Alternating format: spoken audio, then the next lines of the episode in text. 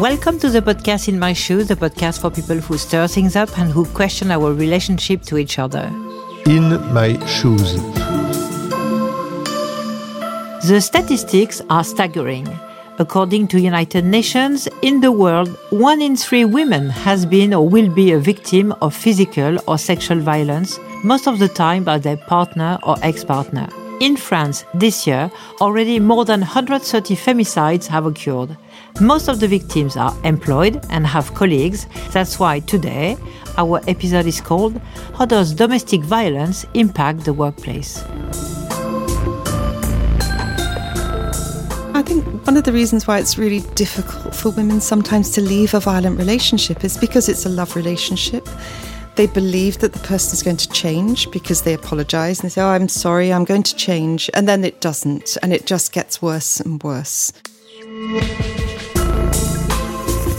Our guest today is Jane Pillinger. She will help us understand what domestic violence is and how companies can be part of the solution an independent senior research fellow and a social policy advisor since 20 years, Jane Pillinger regularly advises European Commissions and UN Women and the International Labour Organization on sexual harassment, domestic violence at work, and a range of other gender equality issues. In 2019, Jane managed a study for the One in Three Women Network, which gathers several European companies such as Kering, Korian, L'Oréal, BNP Paribas, Carrefour, SNCF, and WeCare to end violence against women. Hello, Jane. Bonjour. Bonjour. Hello. Most of us, I hope, are unfamiliar with domestic violence. Can you describe what it is? And we often think about domestic violence as being the black eye. But actually, domestic violence is violence um, and control, power and control of an intimate partner against another partner. It principally affects women. Although men can also be can experience uh, domestic violence, it involves physical, psychological forms of coercive control that are designed really to keep a woman independence, to undermine her own confidence and her capacity and some of that can involve economic and financial violence, which is a crucial issue in relation to the workplace. Once she's left her job, the capacity to have her own financial independence is really is really compromised. So work is really important for women's financial independence. There is no typical victim profile. No typical victim profile at all. It cuts across every social class, every culture, every religion.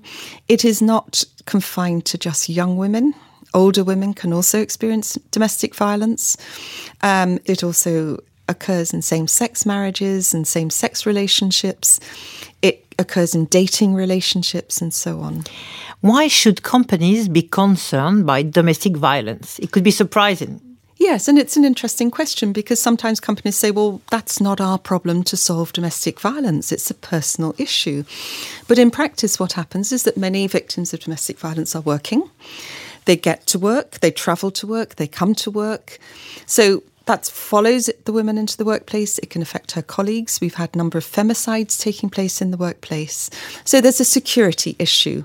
It might take place through harassment by text messages, mobile phone messages, email, and so on, while a woman is working. And then the second aspect of that, we know that productivity is affected, that women are come to work, they are distressed, anxious, they've been harmed, they may have been injured. It's very hard to concentrate on your work and be productive. And one of the really interesting, I, I suppose, and our study doesn't just find this, but studies across the world have found this, is that when women um, come into work and they are unable to work, um, or to their full capacity, they often don't tell anybody. So they remain silent and then they're sacked because they're coming to work late. They're not being productive. So a manager may say, well, you know, may do a performance review and say, well, you're not being an effective colleague, so we're putting you on warning about this. So, what happens is that if there's a pattern of regular arriving late at work, of not doing your job properly, it affects women's chances in their jobs. And it particularly affects their possibilities to progress in their careers. Because one of the effects of coercive control is to stop women progressing in their careers. And we know from our research and other research that that is devastating for women. Which brings me to ask you about the tactics perpetrators are using? Some of the tactics are about stopping the woman getting to work. So if we start even before you get to work, hiding the keys for the car, disabling the car, hiding the, the bus pass or the train pass or destroying it, destroying workplace equipment or clothing. You know, if you've got a, if you wear a uniform, destroying the clothing. Doing things like, for example, um, saying that you're going to take the kids to school, but you don't. So then it's left up to the woman to do that, and then she arrives to work late. The second aspect is when you get to work, the harassment that might take place in the workplace, and as I mentioned, through email, text messaging. And there may be a systematic process of undermining the woman in terms of her, her work role, insulting her, undermining her confidence undermining her relationship with her work colleagues. If she wants to go for promotion, making it impossible for her to do that. And then there are the stalking examples where a woman is stalked physically in the workplace. That's where the security risks come up. If somebody is threatening to harm your children, harm your family members, harm your friends, your workmates, that can have a very, very powerful impact on what you feel you're able to do. Jen, could you give us an example? So there's an example of um, a woman who worked in an office with her work colleagues. There was, I think, six of them in the office. They did admin work. And after a while, I mean, she was a well liked colleague and had good relationships with her work colleagues. Her work colleagues went to the manager and they said, Look, we're finding it really, really hard to work with this woman because she has body odour. So they said she's got a real problem. She comes to work dirty. She has her clothes. She's not changing her clothes. She's not washing. We don't know what to do about it. We really like this woman, but we don't know what to do about it. Her line manager was a woman. She took her to one side and she said, Is there anything going on at home? You know, we're a bit concerned about your bodily hygiene and so on. And this isn't the case in the past. And actually, through a very empathetic conversation, she broke down to her manager and she explained to her manager that she was experiencing physical and other forms of domestic violence. And one of the forms of control was that her husband would not allow her to wash and change her clothes. Because this was another example of controlling a woman getting to work making it difficult for her to continue to stay in her job. How can people recognize or identify a victim of domestic violence among their colleagues? We know that one in three women experience violence in their lifetimes. We also know, and you know, when we look at it in terms of psychological abuse, it's far more. It's about making sure that line managers know how to communicate with somebody who may be in a distressing situation. And there may be circumstances where colleagues have noticed a change in a pattern of behaviour. It could be suddenly she's arriving to work late, she's stopped socialising with her work colleagues, she's in a situation where perhaps she's always looking at her mobile phone and is, is distressed and maybe is in a situation where she she's clearly um, performing in a different way than, than is usual. So if she comes to work with injuries, and gives explanation about those injuries that perhaps are not really credible, then that might be another indication as well. So, as with any workplace issue, a manager will be concerned if there's a change in pattern. So, that might be an indication that there's domestic violence. What are work colleagues or managers' role, and how can they help? So, the manager, the colleague, has to be able to learn the communication skills of being non judgmental, of being empathetic, of requesting the woman to, you know, if she's having a security risk, to inform them. If she has a protection order, for example, it's very helpful for the line manager to know, or you know, the, her her people team or her HR team to know that, because then the workplace can can becomes you know more secure for her. The manager can tell the woman we have a workplace policy that you're entitled to paid leave if you need it. If you need to go and see a solicitor, a court appointment, the police, have counselling. They could re- refer them on for some counselling. They could refer them to the employee assistance program for some specialist um, counselling and support. So it could be very, very practical things like that that could be done. And I suppose one of the things we always say to colleagues and companies don't try to solve the problem. Just deal with the workplace effects and refer to specialists because actually you could do more harm and give advice that isn't appropriate. And the domestic violence organisation can be really helpful around supporting you as a company with training, awareness raising, bringing in some of that expertise into the workplace. Isn't it, in a way, putting too much responsibility on the manager or even the colleagues? Um, isn't it a bit overwhelming, all this? I think some managers think, oh, how am I going to deal with this problem? Well, managers are dealing with problems all the time with their employees, you know, work, family related problems.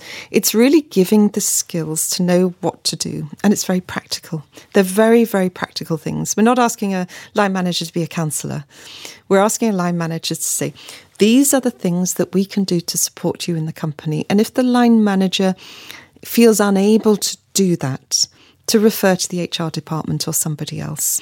And then the other thing that we say all the time have awareness raising and training. Train your managers. Train your managers so they know what's in the policy, how they should respond, how they need to give confidential advice. Um, and if a woman isn't prepared at this stage to leave her violent partner, just to say, we're there for you. When you need help and support, we're there for you. And there's quite a lot of situations where and we found this in our study where a colleague, a trusted colleague, friend, workmate, is the first person that the woman talks to. Can you give us a few informations about the study that you just made? So um, there were nearly 7,000 respondents to the survey in six companies. And um, of those respondents, 16% of women and 4% of men told us that they were experiencing domestic violence. This was an online survey. We asked them questions about, you know, their experiences of domestic violence and how it had ne- how it had affected their work. 55% said it had affected their work in one or more ways. Around a third of respondents um, said that they feared that domestic violence was affecting their job performance so much that they thought they were going to be sacked. And that was really interesting because there's that fear that you're going to be sacked, and often, you know, companies that aren't aware may sack the woman. Nearly 40% had spoken to a trusted work colleague. And this is really interesting. They didn't go direct to the, the line manager. Sometimes they didn't go any further than talking to a trusted work colleague. Um, but sometimes the trusted work colleague encouraged them to talk to the line manager and get some support. Those that had experienced domestic violence said that they thought it had affected the work of their co workers as well. And this was interesting because the co worker might be covering for them, they might be working in a team where, you know, they're you know, carrying out their work tasks for them. They may be supporting them. That might be distressing for them. They may well be worried about experiencing the impact of abuse coming into the workplace. We uncovered really a, a systematic pattern of impact on productivity, lateness at work, and these all have costs for companies. Without being insensitive, the violence, this violence, has also a financial cost. Absolutely. I mean, the, the, the cost for the EU um, is 109 billion euros a year, is the cost of domestic violence. Billions? 109 billion. Wow. So 15 billion of that is in France. So it costs companies billions. And we need to recognize that actually if if we recognize that every workplace is likely at some stage to have victims of domestic violence. And that if you can support the women out of that, you can support them in their careers, that that is going to be financially beneficial for those companies. Jane, can you tell us how and why the subject of domestic violence is part of the gender equality topic? if women can't live in safety and security and freedom from violence, how can they possibly have access to being equal in our society? If women can't earn the same um, income as, as men with a gender pay gap, if they don't have access to, you know, occupational progression into senior positions, if they can't have access to you know, flexible working hours to enable them to combine work and family life, all of those things. But fundamentally, if they are experiencing violence or if there is a threat of violence behind them all the time, because I think one of the issues is that many women are aware of a potentially violent situation that might arise in their lives. So they, they try and minimize the impact that that might have. So it's an absolutely crucial gender equality issue. Why is the One in Three Women Network involved in this issue? They do this because they believe it's an important human rights and gender equality issue to be addressing the impacts of domestic violence at work. It's how employers and the workplace is an active part of our society. We can't just separate work from the rest of you know human relationships between family society and work so the important issue here is that companies recognize it's a human rights issue we talk about 96% of victims who are females but what about men all the evidence shows that men who experience domestic violence are principally experiencing psychological violence. It's the undermining comments, the making somebody feel humiliated. It's making them feel that every time they try and make the decision, they make the wrong decision, undermining their work, work roles and so on. We also know that men who experience domestic violence get out quicker than women. Now, that might be to do for economic reasons, it might be because it's easier for men to see a route out. Um, but we also know that men don't talk about domestic violence in the workplace. They find it highly stigmatizing to do that. Whereas women are more likely to experience multiple forms of physical, sexual, psychological, coercive control, financial, economic violence, and so on for much longer periods of time with much greater harm and potentially much more fatal and more serious. Can you explain us also how does domestic violence can create damage to companies' reputation? Companies are building their reputations all the time. They want to get the most talented staff and they want to get women talented women into their companies at all levels. The companies that are making progress in this area, that are partnering with domestic violence organisations in the community, that are standing up to violence and harassment in all forms, you know, send out a very strong message that we support women in all their diversity, in all of their experiences. And how better than to secure your reputation as a company than to show that you're dealing with a serious societal issue of violence against women and domestic violence. Is the workplace a safe environment for the victims? It's so important that there's a workplace environment where women feel able to talk about the issue. So it's about breaking the silence, breaking the cycle. We've got to find ways of ending domestic violence, and one way is to prevent this in the workplace. So we need to be much, much more attentive to these problems. And one way we can do that is to create trust in the workplace. Which kind of solutions can be developed by companies uh, willing to address this matter of domestic violence? One of the things be that, that we can see companies doing as a really, really positive role is changing workplace culture, changing the workplace environment so that we can have conversations about this issue of violence and harassment and the impact of domestic violence at work. We need to make victims of domestic violence feel safe to break the silence and the stigma that they face. So we can do that in the workplace. We can open up conversations and we can make it safe for women to get out of their violent relationships. We can get give give them the, the chance to build a new life for themselves. Jane, can you tell us how can companies play a positive role? So when we go back and we we review femicides, we can see a systematic pattern of abuse that has got worse and worse over time. And that's important learning actually about trying to prevent trying to have kind of early intervention support at an early stage because and in a way that's where maybe colleagues and line managers can help you know just to say you need to do something you know we can support you to do something when you're ready to do it to save further harm we would love to see in every company um, that every colleague knows where to find a domestic violence organisation or where to go for emergency help. So you can do that on your website, on your notice boards, you can have stickers in the toilet doors, and all sorts of things to raise awareness. So it's about raising the awareness of the problem, stop it being a silent, stigmatized issue. That women should feel safe to be able to talk about it and get some support. And can society go further?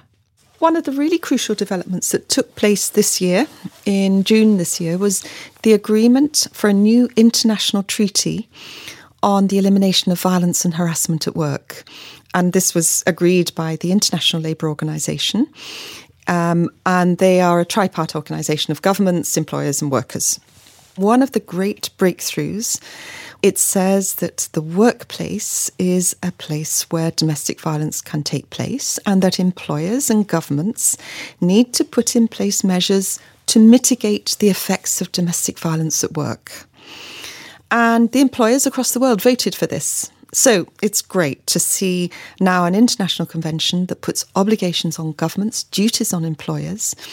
The French government is one of the first governments across the world that committed to ratifying this convention. If you had one thing to say to the companies how can they improve their culture or their awareness? Lead from the top. So, if your senior managers, your CEOs, the people at the top of the organization are saying, we will not tolerate domestic violence either in the workplace or outside of the workplace, and that that sends a strong message hopefully through the whole organization. It sends a very strong message also to to um, the victims of domestic violence as well Jane, what wishes could we grant you today? Oh, you're going to grant me a wish. Okay. So, okay.